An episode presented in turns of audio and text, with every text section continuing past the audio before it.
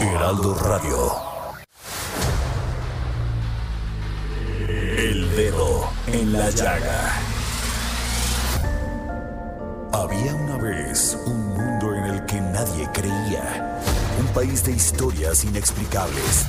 Una nación con personajes asombrosos. Santo Tomás tenía razón.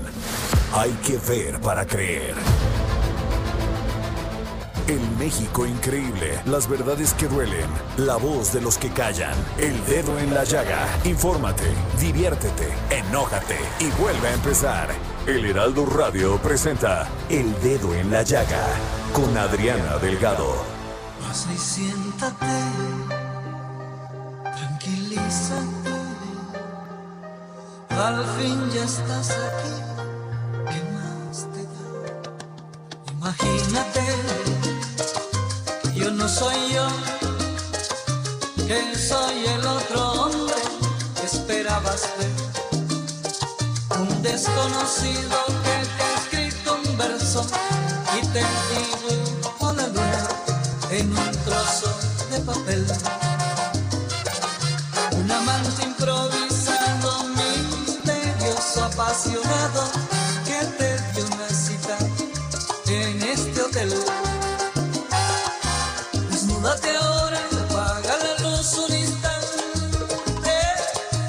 y hazme el amor como lo haces con esos amantes.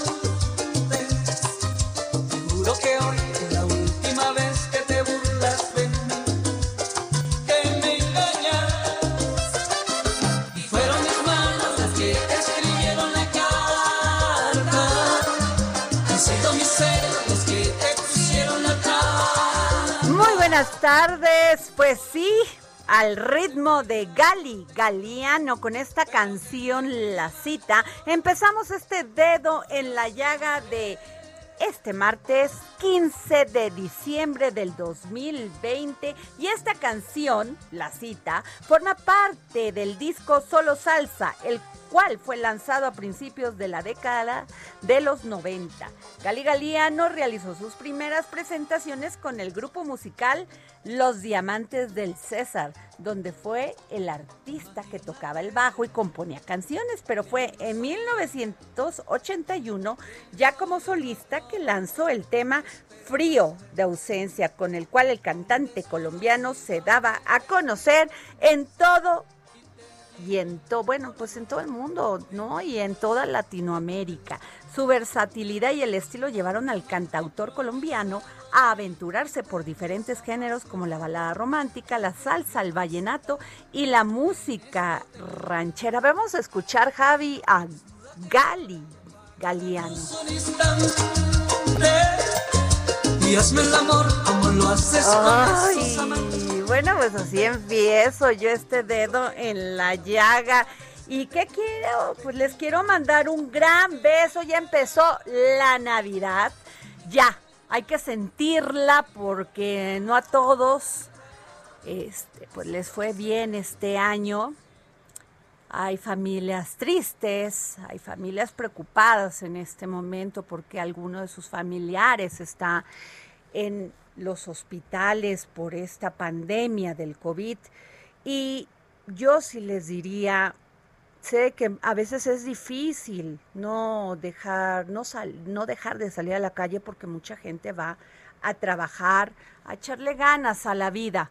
Pero lo que sí les digo es que los hospitales, tanto públicos como privados, están totalmente saturados y que es verdaderamente importante tener medidas que pues puedan ayudar de sanidad para que no podamos no tengamos ningún problema y que nuestras familias estén totalmente pues resguardadas. Si no tenemos que salur, salir, por lo menos este pues cuidémonos.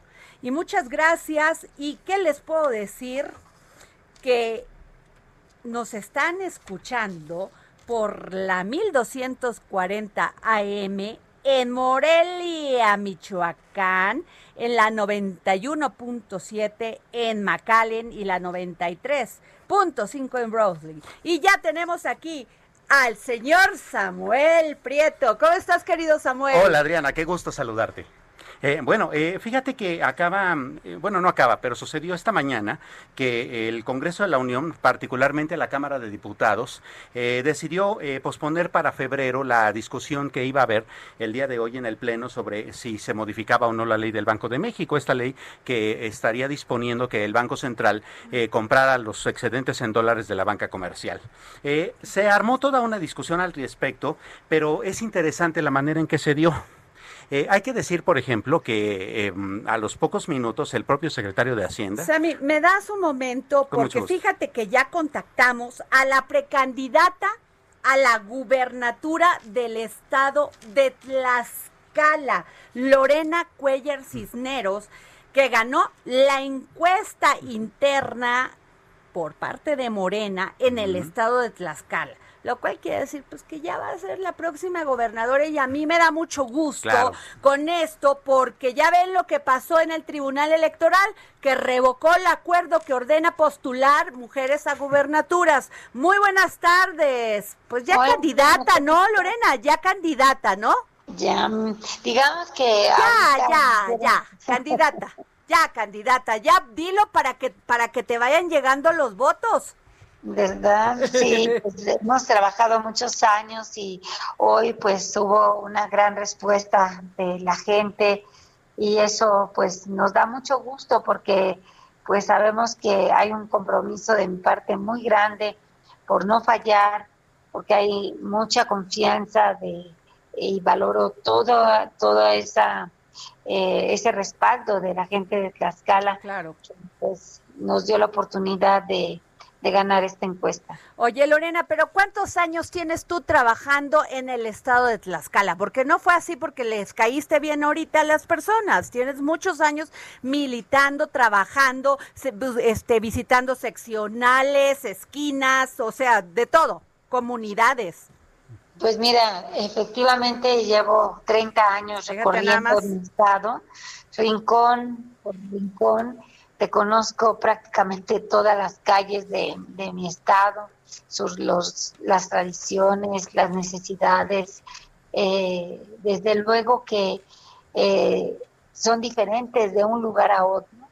Y pues todo esto me lo ha dado la experiencia de haber eh, este, pues iniciado siendo síndico, bueno, primero suplente y luego ya síndico y luego ya diputada local, presidenta municipal, diputada. No, pues toda la carrera senadora y ahora diputada federal. Y pues eh, hemos estado trabajando también muy fuerte en el tema de, del bienestar. Tuve la fortuna de eh, ser eh, delegada de los programas de bienestar por indicaciones del presidente. Entregamos muy buenas cuentas en Tlaxcala, fuimos ejemplo nacional, hicimos un trabajo muy intenso porque pues a mi lado, pues, desde luego no es un trabajo que yo he hecho sola, es un trabajo de equipo, de unidad, en donde pues todos nos hemos enfocado a servir, a dejar los escritorios, a estar cerca de la gente, a dar resultados. Y pues eso es lo que a lo que nos hemos dedicado todos los que pues han estado alrededor de pues de mí en diferentes cargos. A ver, Lorena, y una pregunta. ¿Qué les dirías a las mujeres que sufren violencia, maltrato, que pues en Tlaxcala se sabe que hay mucha trata de blanca? Este, ¿qué les dirías a las mujeres que se sienten inseguros, inseguras de salir de su casa, de las madres cuando se persinan y dicen, híjole, mi hija se va a ir sola al trabajo o a la escuela. Porque sí es un tema, y además las mujeres son las que más votan, Lorena. Yo lo sé y por eso también me preocupa. En este preciso momento estoy haciendo una visita para ver un, un lugar eh, que tiene pues mucha tecnología precisamente con el tema de la seguridad y pues es un tema que nos preocupa a todos los ciudadanos y más en Tlaxcala por el tema de trata, que mucha gente pues no denuncia por miedo, no denuncia por diferentes circunstancias. Pero lo más eh, triste que yo te puedo decir, porque me ha tocado vivirlo, es que las chicas son enamoradas, son enamoradas casi siempre por las redes sociales, por una persona que se va adentrando, que las ve bonitas, que ve fotos hermosas de, chicas que suben sus, sus fotografías y de ahí las van buscando, las van enamorando y lo más triste es que muchas de ellas se van por su propia, con su propia voluntad. Y eso es lo que tenemos que trabajar también en los hogares, en casa. Las familias tienen que trabajar mucho en estar pendiente.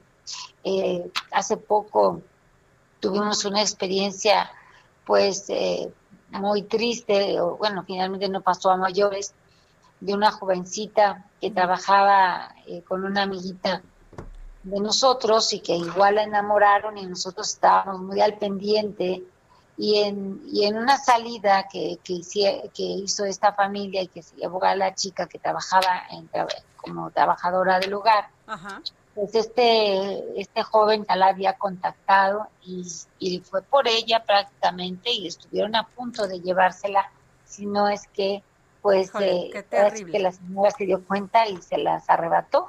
Si no, hoy no hubiéramos sabido dónde estaba esa niña, porque muchas veces se van pues inocentemente a, pensando que, se van a ir a que les eh, con una persona que les va a tratar bien, en fin, y, te puedo decir que esa es eh, la forma de, enganchar a muchas chicas.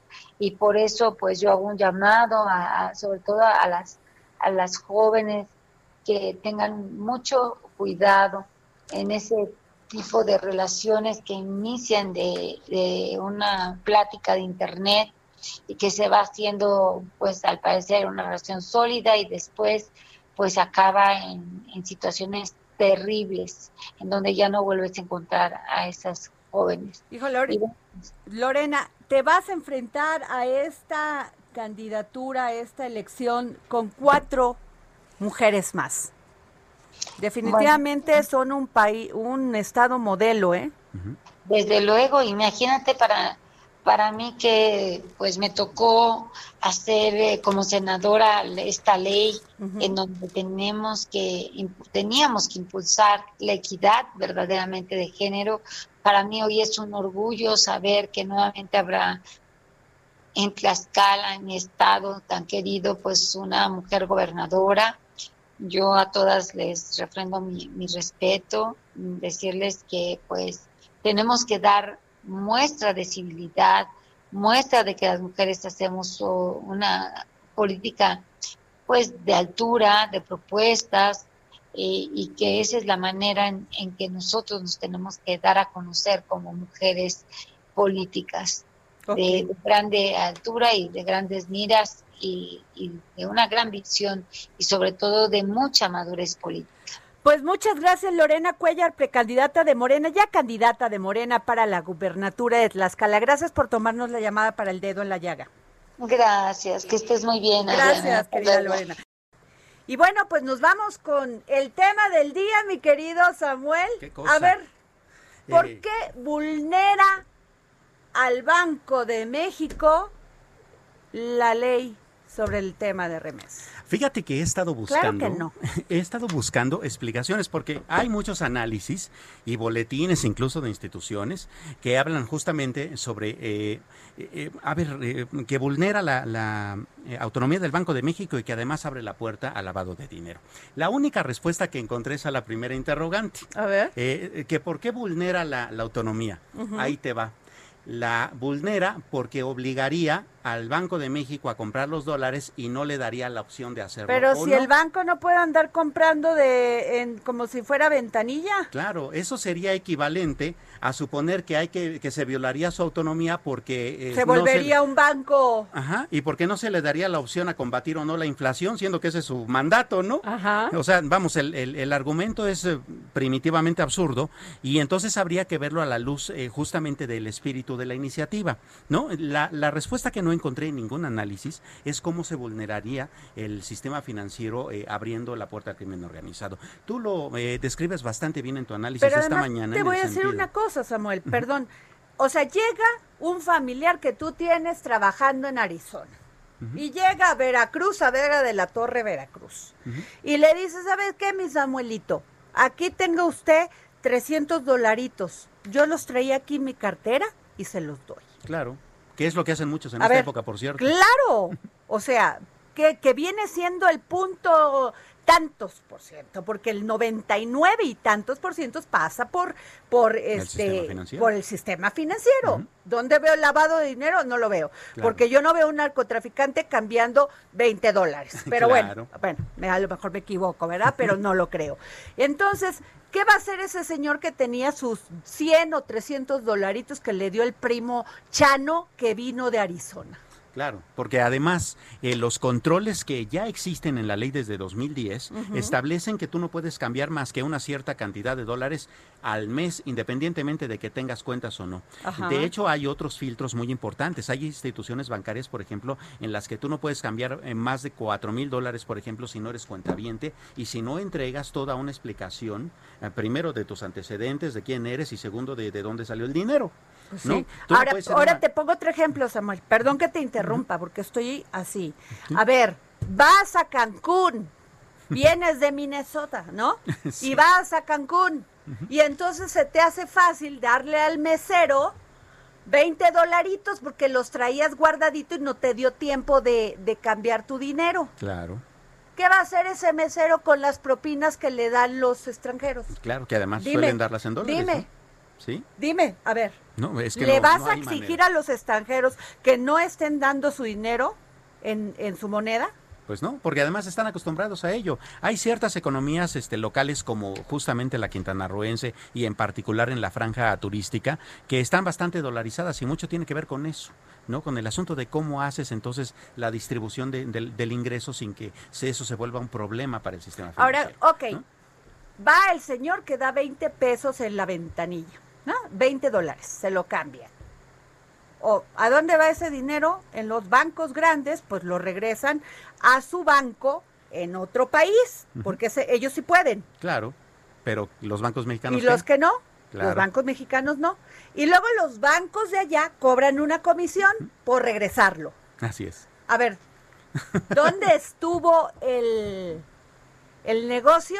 Claro, o sea, eso tal vez nos daría entonces eh, bastantes buenos elementos para poder eh, inferir que entonces hay un interés de, lo- de la banca extranjera para que no se haga esta Pues legislación yo, considerando. se supone, o sea, podría también ponerse eso en la duda, ¿no? Sí, por supuesto.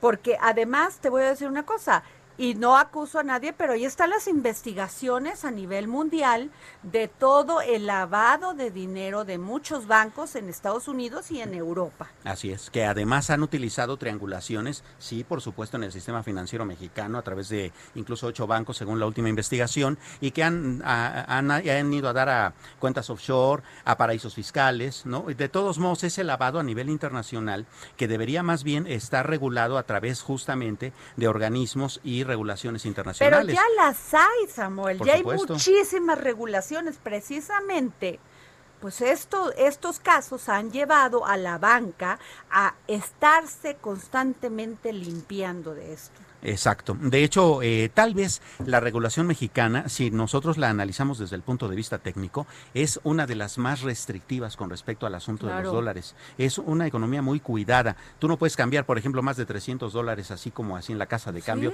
Y eso que vienes llegando del aeropuerto, ¿no? Eh, es muy complicado. Ninguna persona que sea familiar de migrante o un migrante que venga a México va a la casa de cambio a cambiar pues más de 100, 200 dólares, que es además lo que trae. ese es otro punto. ¿Qué vas a hacer tú con tu dinero o qué haces tú con tu dinero? Vienes, sacas dólares, o sea, los cambias, te vas a viajar, a pasear, regresas y vas a la casa de cambio a cambiar lo que te sobró Claro. para cambiarlo en dinero mexicano, Claro, y ese es un peso problema. mexicano.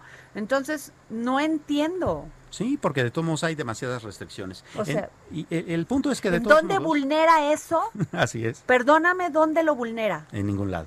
porque no lo sigo sin entenderlo y lo dijo aquí Ricardo Monreal. Quiero que escuchemos un audio muy rápido porque esta ley ya se ya se fue a pues para el próximo año, porque hoy consideraron los diputados que no se discutiera. Yo creo que les faltaba y además te quiero decir que dijo el secretario de Hacienda sobre este tema. Por favor. Tema relativo a las reformas de Banjico y eh, después, mañana, ya le dije a Belardo que podemos reunirnos para los temas eh, que ustedes quieran aquí en el Senado. Pero este, hoy solo trataremos un tema que es eh, las reformas de Banjico Quito para que, no, no se nos vaya el tiempo, ¿no? Así es. No, porque Ricardo saluda a todo el mundo. bueno, entonces no entiendo eso, Samuel. Claro, eh, de hecho el propio secretario de Hacienda, como bien comentabas, este emitió de después de que decidieron eh, aplazar hasta febrero la iniciativa, eh, tuiteó dice que la motivación inicial de esta iniciativa debe ser atendida específicamente que los mexicanos en Estados Unidos puedan enviar las remesas de manera segura y a un costo eficiente. Ese es el punto de toda esta cuestión. Entonces, este, ahora si hay asuntos técnicos que se puedan revisar seguramente sí. Tal vez un dólar en efectivo no se puede ir directo a las remesas, pero hay bóvedas, ¿no? Y hay formas Pero a ver, ¿y qué hacen los que tienen bóvedas? Pues pagar ahí tener el dinero guardado también. Claro, pero pues, tal vez las bóvedas centrales del Banco de México ah, tengan esa capacidad, ¿no? Porque además son bastante grandes. Pues ahora lo tienen los bancos porque guardan su dinerito. Oye, y dijo también que alrededor del 99.3% de todas las remesas pasan ya por el sistema bancario. ¿En dónde está el tema de que los narcotraficantes o la delincuencia organizada? No hay manera, porque de todos modos, eh, depósitos hormiga de, de, los millones de dólares que ellos sacan de sus ganancias ilícitas es imposible. Imposible porque incluso hasta las operaciones que son sospechosas están obligados los bancos a reportarlas. Y sospechoso es que hagas, por ejemplo, retiros o depósitos frecuentes, ¿no? Que no tengan que ver con tus ingresos ¿no? Eh, comparando tus gastos y tus costos, tus impuestos. O sea, no hay manera, no hay manera. Pues es que no sé, o sea, aquí el tema es de que aquí captan los bancos este globales, o sea, los muy, tú las traes que están por todo el mundo, ¿y a dónde va el dinero? Pues a sus bancos, también allá en el extranjero. Claro. ¿Y ellos pagan comisión por eso? No. Ah, pues ahí está el tema, está bien interesante. Claro. Digo, yo no quiero, pero pues ahí está. O sea, yo creo que sí se tiene que dialogar, sí se tiene que este discutir, pero pues si ya lo habían pasado con los senadores, claro. o sea, ya no entendí. Pues sí, porque además eh, tuvo una mayoría bastante robusta, ¿no? Pues sí. Pero bueno, Samuel, ahí está el tema. Yo creo que va a dar mucho de qué hablar porque definitivamente pues es un tema que no podemos ir en retroceso nada más porque no entendamos las cosas o no ni siquiera las leamos ¿eh? claro. porque ni siquiera leemos. Ya nomás decimos no porque él viola la autonomía y ahí vamos todos. Claro. Hay que ponerle un poquito. Yo por eso me asesoro contigo corazón. Yo me asesoro contigo por eso siempre te pregunto oye Samuel cómo ves esto porque tú eres un periodista especializado en estos temas o sea, por eso te pregunto así, de neta, vulnera la autonomía del Banco de México esta reforma de ley de las remesas? De ninguna manera. ¿Del Banco de México? Porque además la autonomía está planteada. ¿O será porque no, porque el banco dice se van a meter los diputados y los senadores y por eso me vulneran? o a ver, dime, explícame. Pues es que todas las regulaciones, incluso la de la autonomía, pasaron por el Congreso, ¿no? Al final del día. Y no, además la autonomía del, del Banco de México tiene otro espíritu y es que ellos no puedan comprar deuda del gobierno mexicano para poder financiar el gasto público y de esa manera salvar al país o mantener al país a salvo de una hiperinflación. Y eso sí lo hace y no lo vulnera la iniciativa bajo ningún término. Bueno, pues ahorita que regresamos te quiero platicar de la pena de muerte. Ya ves, eh, se supone que Japón es un país muy muy este civilizado. Sí, pues uno que cometió muchas fechorías, pena de muerte. Qué cosa. Regresamos, vamos a un corte y regresamos aquí en el dedo en la llaga.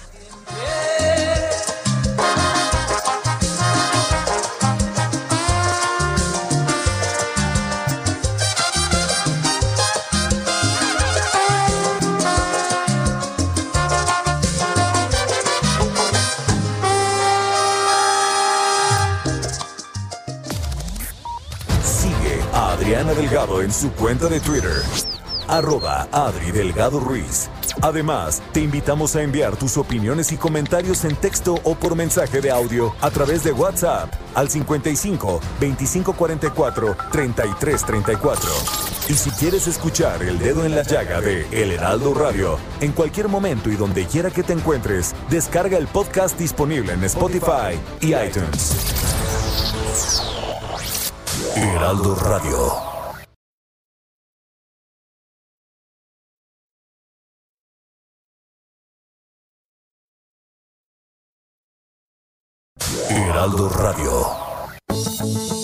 Adriana Delgado en su cuenta de Twitter, arroba Adri Delgado Ruiz. Además, te invitamos a enviar tus opiniones y comentarios en texto o por mensaje de audio a través del WhatsApp al 55 25 44 33 34. Y si quieres escuchar El Dedo en la Llaga del Heraldo Radio en cualquier momento y donde quiera que te encuentres, descarga el podcast disponible en Spotify y iTunes.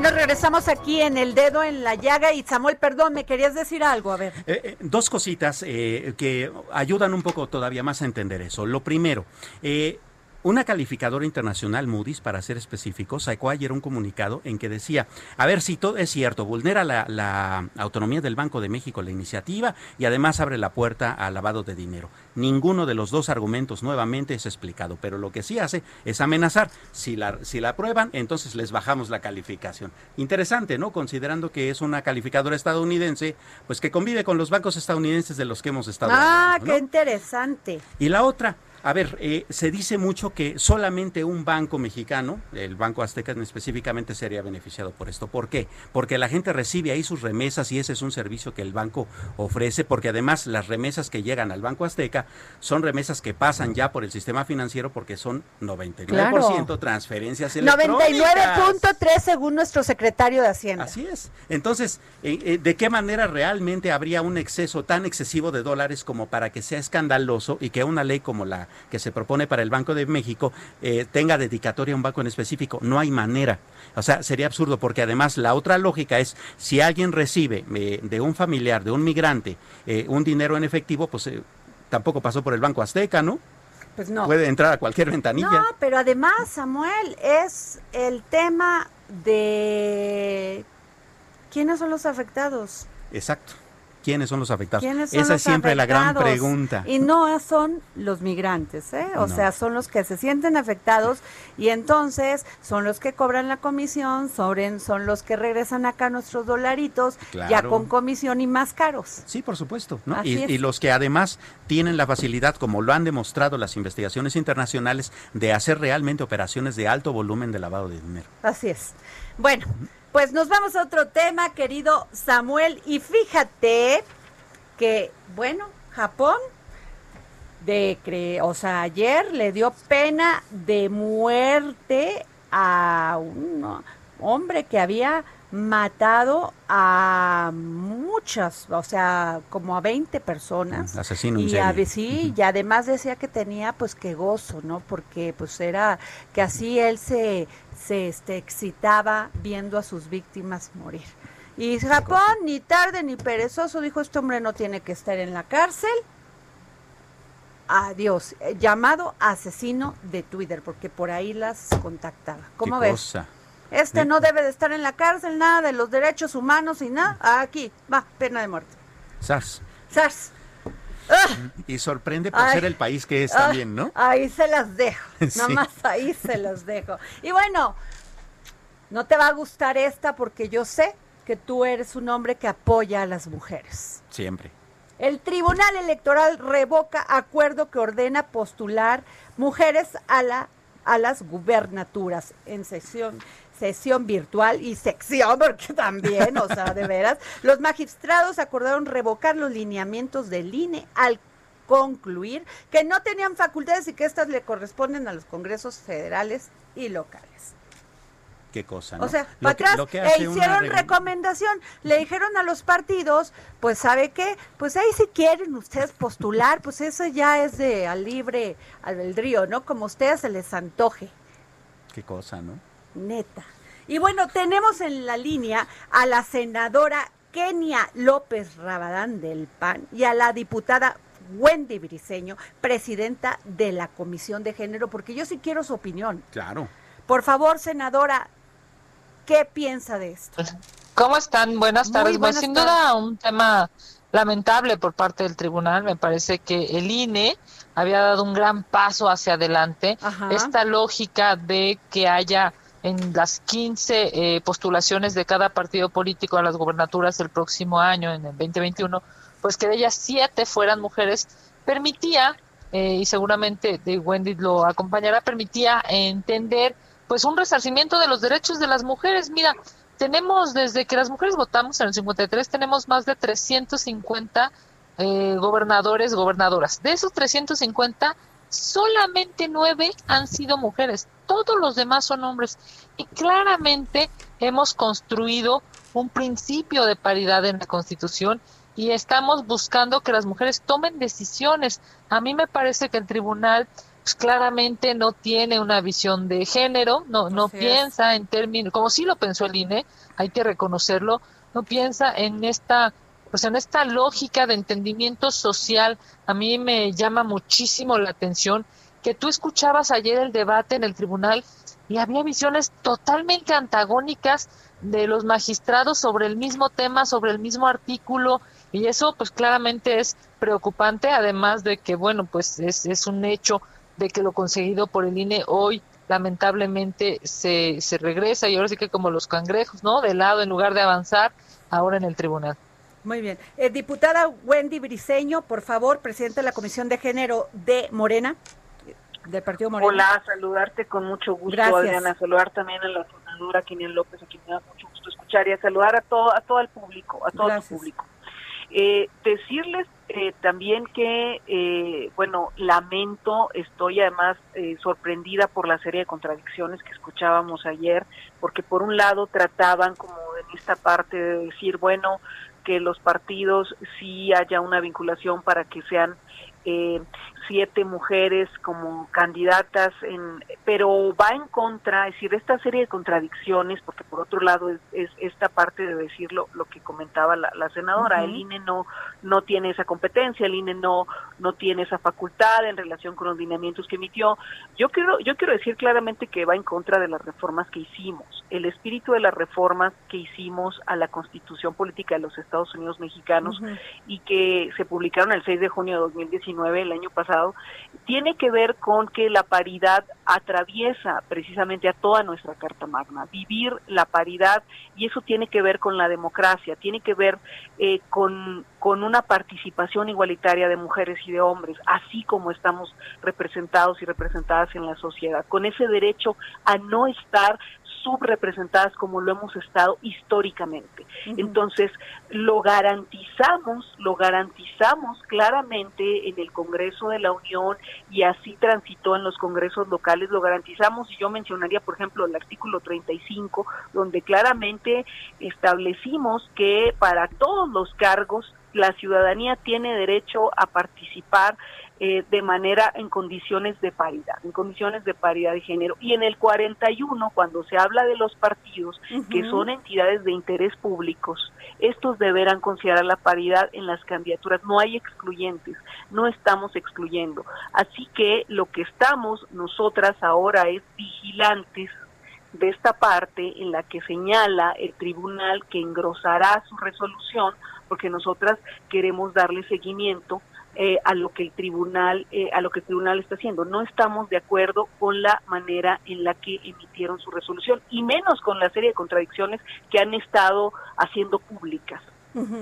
Sin embargo, eh, diputada, senadora Kenia López Radaván dice, ellos se la sacaron muy rápido diciendo es anticonstitucional. Ah, Me parece que hay eh, claramente una falta de entendimiento porque como bien lo ha comentado Wendy eh, preside la comisión eh, de igualdad en Cámara de Diputados. Yo presenté la iniciativa en el Senado de la República. La primera después hubo distintos grupos parlamentarios que la presentaron. Yo, pues, digamos de una u otra manera las dos hemos estado en este proceso. Y claramente hay una lógica digamos que es un hilo conductor en la Constitución y en el debate en, en la deliberación en esta Cámara de Diputados y Cámara de Senadores, y es que una vez que hay paridad, sabemos eh, casi la mitad de senadoras mujeres, casi la mitad de diputados mujeres, y eso implica que las mujeres hemos construido leyes a favor de las mujeres, porque con los mismos argumentos, eh, Wendy yo lo hemos vivido, yo tengo pues la cuarta vez que soy legisladora, y los mismos argumentos los, se aplicaron hace una legislatura, dos, tres, cuatro y cinco, y los hombres la verdad es que pues nunca vieron eh, prioritario, ¿no? Poner estos temas eh, en, la discusión y en su caso aprobarlos. Fuimos avanzando, claro, ¿no? Con las cuotas del, del 70-30, después del 60-40 y ahora en este tema de paridad, con los mismos argumentos dados, digamos, después de varias legislaturas, se aprobó. ¿Por qué se aprueba? En estricto sentido, Adriana, pues se aprueba porque hay mujeres tomando decisiones. Claro. Entonces, cuando tú escuchas a los magistrados que hablan,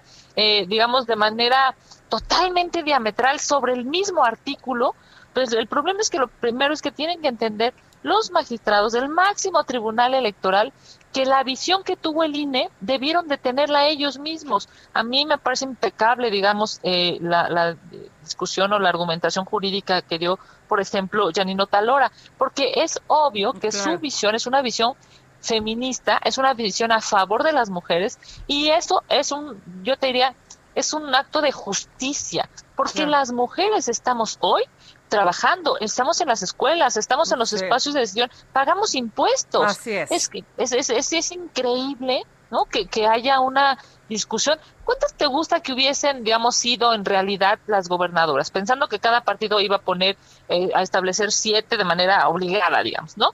Este, ¿diez gobernadoras? Pues ¿Doce? digamos, de treinta y dos es increíble porque ni siquiera vamos a, llegar a la, a la, mitad de las eh, gubernaturas mujeres, pero bueno, lamentablemente el tribunal le faltan esos, vamos, eh, esos lentes que nosotros decimos, esos lentes con una visión de mujeres. De mujer. diputada Wendy Briseño, desde, como dice Yanine Otalora, desde 1953, 36 351 personas han sido electas para ocupar gobernaturas, el 98% han sido hombres y solo el 2% de hecho en 25 estados de la República nunca ha gobernado una mujer. Bueno, es, eh, precisamente de eso se tratan estas reformas, de eso se trata esta discusión, de participar eh, de manera igualitaria. Y yo quisiera también hacer una reflexión, eh, sí, sobre el tribunal, que me parece muy lamentable la posición, de varios eh, de los magistrados me parece muy lamentable. Creo que las por ejemplo Mónica Soto y Arino Talora dieron dieron buenos argumentos y buena batalla y, otros magistrados pero pero me parece muy lamentable la posición de, de varios eh, porque porque retrocede porque es porque retrógrada. Pero también quisiera hacer la reflexión de otros actores políticos y quisiera hacer la reflexión también de los partidos políticos. Que haya actores políticos de los partidos que sea y que haya partidos políticos que impugnen eh, los lineamientos del INE, ahí también reside la gravedad de este asunto. O sea, lo, lo, lo retrógrada, el retroceso no solamente lo vemos en el tribunal, que debería de actuar con total autonomía y, y, en ese sentido tener la discusión. Lo vemos también en otros actores que deberían de estar velando por el, por el por los derechos de, de todas y de todos y que y que en cambio se inconformaron por unos lineamientos que lo que hacen es retomar el espíritu de las reformas de la Constitución que maximiza finalmente nuestros derechos. Y esto es algo que ya se ha repetido varias veces. Entonces, yo también quisiera hacer esa reflexión en cuanto a actores políticos y partidos políticos. Yo insistiría, quienes somos representantes populares tenemos la obligación de ver por la progresividad de los derechos humanos de todas y de todos y los partidos políticos son entes, ya lo dijimos, de interés público, no son no son cúpulas, no son clubes de Toby, no son grupos que nada más le sirvan a, sus cúpulas porque ya tienen a quién le van a dar tales candidaturas y ya tienen a quién le van a dar las plurinominales y así por el estilo. Entonces creo que es una discusión profunda que se tiene que dar y yo me, me parece que ambas cámaras en este o, las legisladoras que así así estamos este a favor de toda esta progresividad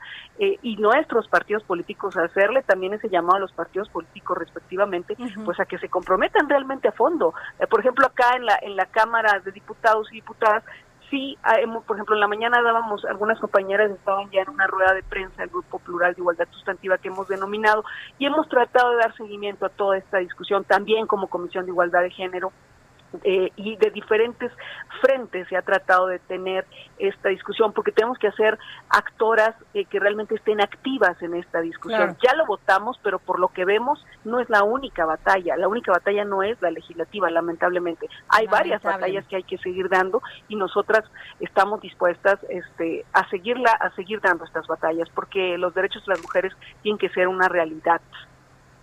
Pues muchas gracias, diputada Wendy Briceño, presidenta de la Comisión de Género, y a la senadora Kenia López Rabadán. Gracias por tomarnos la llamada para el dedo en la llaga. Gracias. Un gusto, un abrazo, buena tarde. ¿Cómo ves, querido Samuel? Vaya. Y bueno, pues... Qué cosa. No, bueno, y quiero, les tengo un audio que sacó nuestra compañera Denise Cuadra con una, a una entrevista que le hizo a Carla Humphrey sobre el tema, pues del tema de igualdad de paridad. Estamos hablando de paridad en gubernatura, que fue la sentencia de ayer del tribunal. La verdad es que no puedo pronunciar de la sentencia en sí porque ordenaron un engrose y hasta que no conozca el engrose, pues no quiero hablar de eso. Sin embargo, sí creo que es una obligación constitucional operar los mandatos que establece como principios fundamentales la propia Constitución y en ese sentido, además de, ser un tema de convicción personal, creo que las autoridades todas en este país estamos obligadas por el artículo primero constitucional a actuar garantizando los derechos humanos con progresividad y resolver siempre en pro de las personas. Así lo establece nuestra Constitución y de conformidad también con los convenios y tratados internacionales ratificados por nuestro país. Entonces, este, haría también un llamado a los partidos políticos a cumplir el manifiesto por una democracia paritaria y sin violencia de género, en el que se comprometen a postular partidariamente a eh, en todas las candidaturas a, mujeres y a hombres a cumplir este mandato constitucional, porque en primer término es un mandato constitucional. Creo que también se señala al Congreso de la Unión que tiene que regular y a los congresos estatales, y tampoco entiendo claramente, por eso quiero leer la sentencia, cómo tanto los congresos locales como el Congreso de la Unión tendrá que regular el mismo tema. A nivel Congreso de la Unión no existe ninguna gobernatura. Entonces, o regula el Congreso de la Unión o regulan cada una de las gubernaturas desde mi punto de vista y este pues quizá lo que harán es reenviar o remitir a hacer modificaciones a las leyes electorales. Pero de cualquier forma este, estamos a la espera de que nos notifiquen a ver también si como autoridades electorales tenemos o no tenemos que hacer algo. Este pero pues por el momento hemos visto eh, señales eh, contradictorias eh, declaraciones contradictorias así que bien a bien pues no sabemos eh, hasta que no tengamos en nuestras manos y nos notifiquen formalmente este engrose, eh, pues exactamente los términos de la sentencia. Pues ahí está la voz de Carla Humphrey, consejera electoral. ¿Qué tal? híjole, es un tema bien complicado.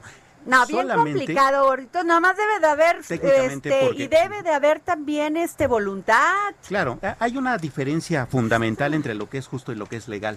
Pues y esta es tal vez una de las expresiones mayores de eso, porque al final del día todos sabemos que las mujeres necesitan más espacios, que los que los reclaman y que los merecen por antonomasia, por el simple hecho de existir, pero ¿por qué nos hacemos eh, tontos o de la vista borda? No lo sabemos. Porque los candidatos que van ahorita son los que tuvieron la oportunidad y no quieren verse relegados por otra mujer ni competir con otra mujer y dijeron, sí, sí, sí, nos gusta todo esto, pero no ahorita.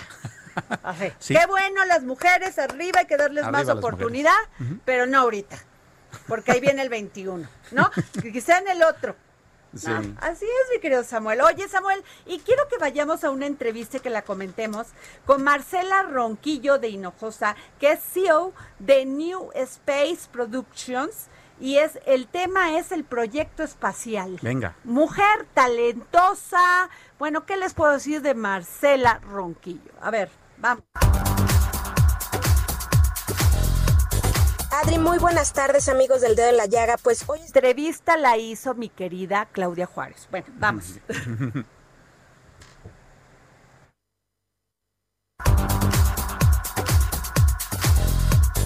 Adri, muy buenas tardes amigos del Dedo en la Llaga. Pues hoy estamos en conversación con Marcela Ronquillo de Hinojosa. Ella es CEO de New Space Productions y forma parte del equipo de comunicación de Spending Frontier. Como ven, eh, cada vez estamos más cerca de llegar al espacio y ya se vislumbran las posibilidades de comercializar eh, justamente el espacio y que podamos hacer viajes muy muy pronto. Para ello vamos a platicar hoy con Marcela, que también trae entre manos un gran proyecto y del cual en este momento nos va a platicar. Marcela, muy buenas tardes y gracias por estar con nosotros. Muchísimas gracias por la invitación a tu programa y muy contenta siempre de traer todas las innovaciones para platicarles qué está pasando en este punto geográfico tan importante entre México, Estados Unidos y el Golfo de México.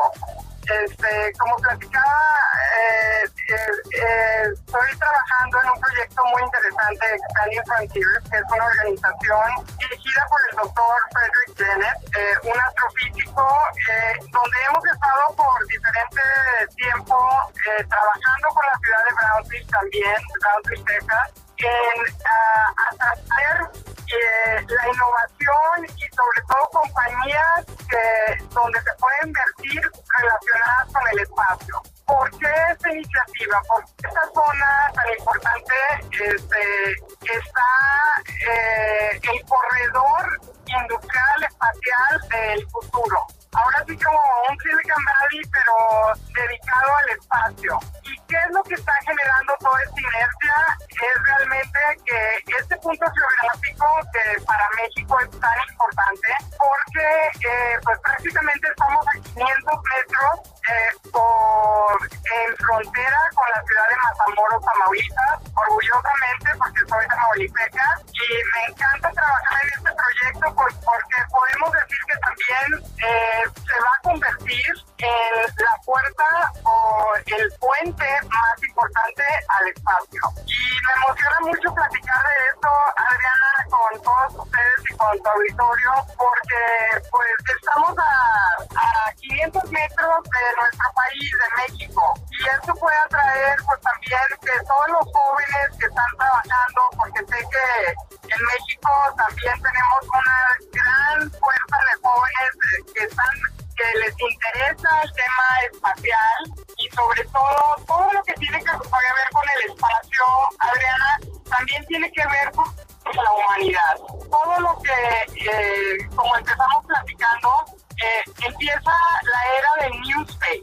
Y New Space es la nueva era de comercialización al espacio, desde la parte turística para viajar al espacio, que ya viene en el próximo año, ¿Qué tal esta entrevista con Marcela Ronquillo? ¿Qué te pareció? Pues ese es otro ejemplo de una mujer destacada en además una ciencia que es súper compleja, que tiene mucho que ver, eh, hace pocos años era ciencia ficción, ¿no? Fíjate y ahora los estamos viendo en, en- en la vida real, eso es súper impresionante. Sí, pero Samuel, en hace, ¿qué te digo? Siglos. Sí. El tema no era el intelecto, era la fuerza del hombre. Sí. Que el hombre tenía la fuerza para ir a construir una casa, para hacer labores que, pues sí, las mujeres no tenemos esa fuerza, ¿no? Tan es así que se ve en la violencia contra las mujeres. Así es. Uno no le puede contestar al hombre, no tenemos la misma fuerza para regresarle un- una cachetada o un trancazo. Pero ahora es el intelecto. ¿Por qué tanto miedo al intelecto, a la capacidad de prepararse y a la disciplina que le ponemos las mujeres para poder triunfar? Samuel? Claro, porque al final del día ahí sí somos iguales e incluso somos distintos, pero de maneras muy positivas y somos complementos. Es ahí donde deberíamos Y, más bien y estar. no hablo del bullying, No, de no. que tú vas y exiges y dices esto. ¿Sabes que se voltean y dicen, ay, esta vieja? De una manera despectiva. Sí.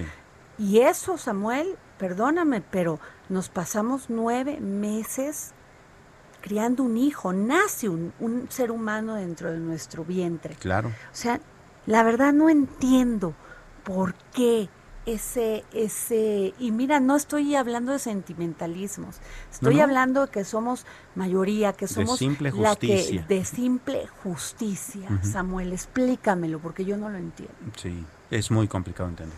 ¿No? O sea, la falta de respeto hacia las mujeres, la falta de el desprecio que hay. Y eso también entiendo, o sea, tenemos que luchar en condiciones, en, en, este, condiciones bastante difíciles, porque ya finalmente no es la fuerza, hay hasta máquinas que lo hacen, Sí. es la capacidad profesional Claro. y el intelecto. Y eso es lo que hay que aprovechar Y de ambos. estamos dispuestas a hacerlo.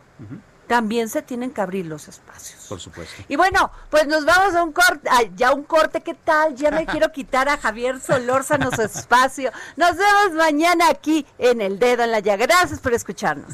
¿Cómo lo haces con esos amantes?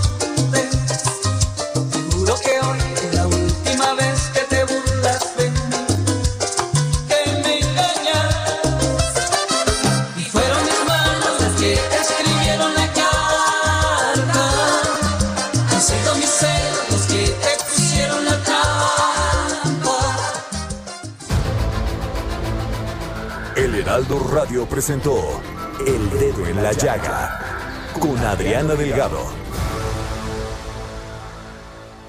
Heraldo Radio, la HCL se comparte, se ve y ahora también se escucha.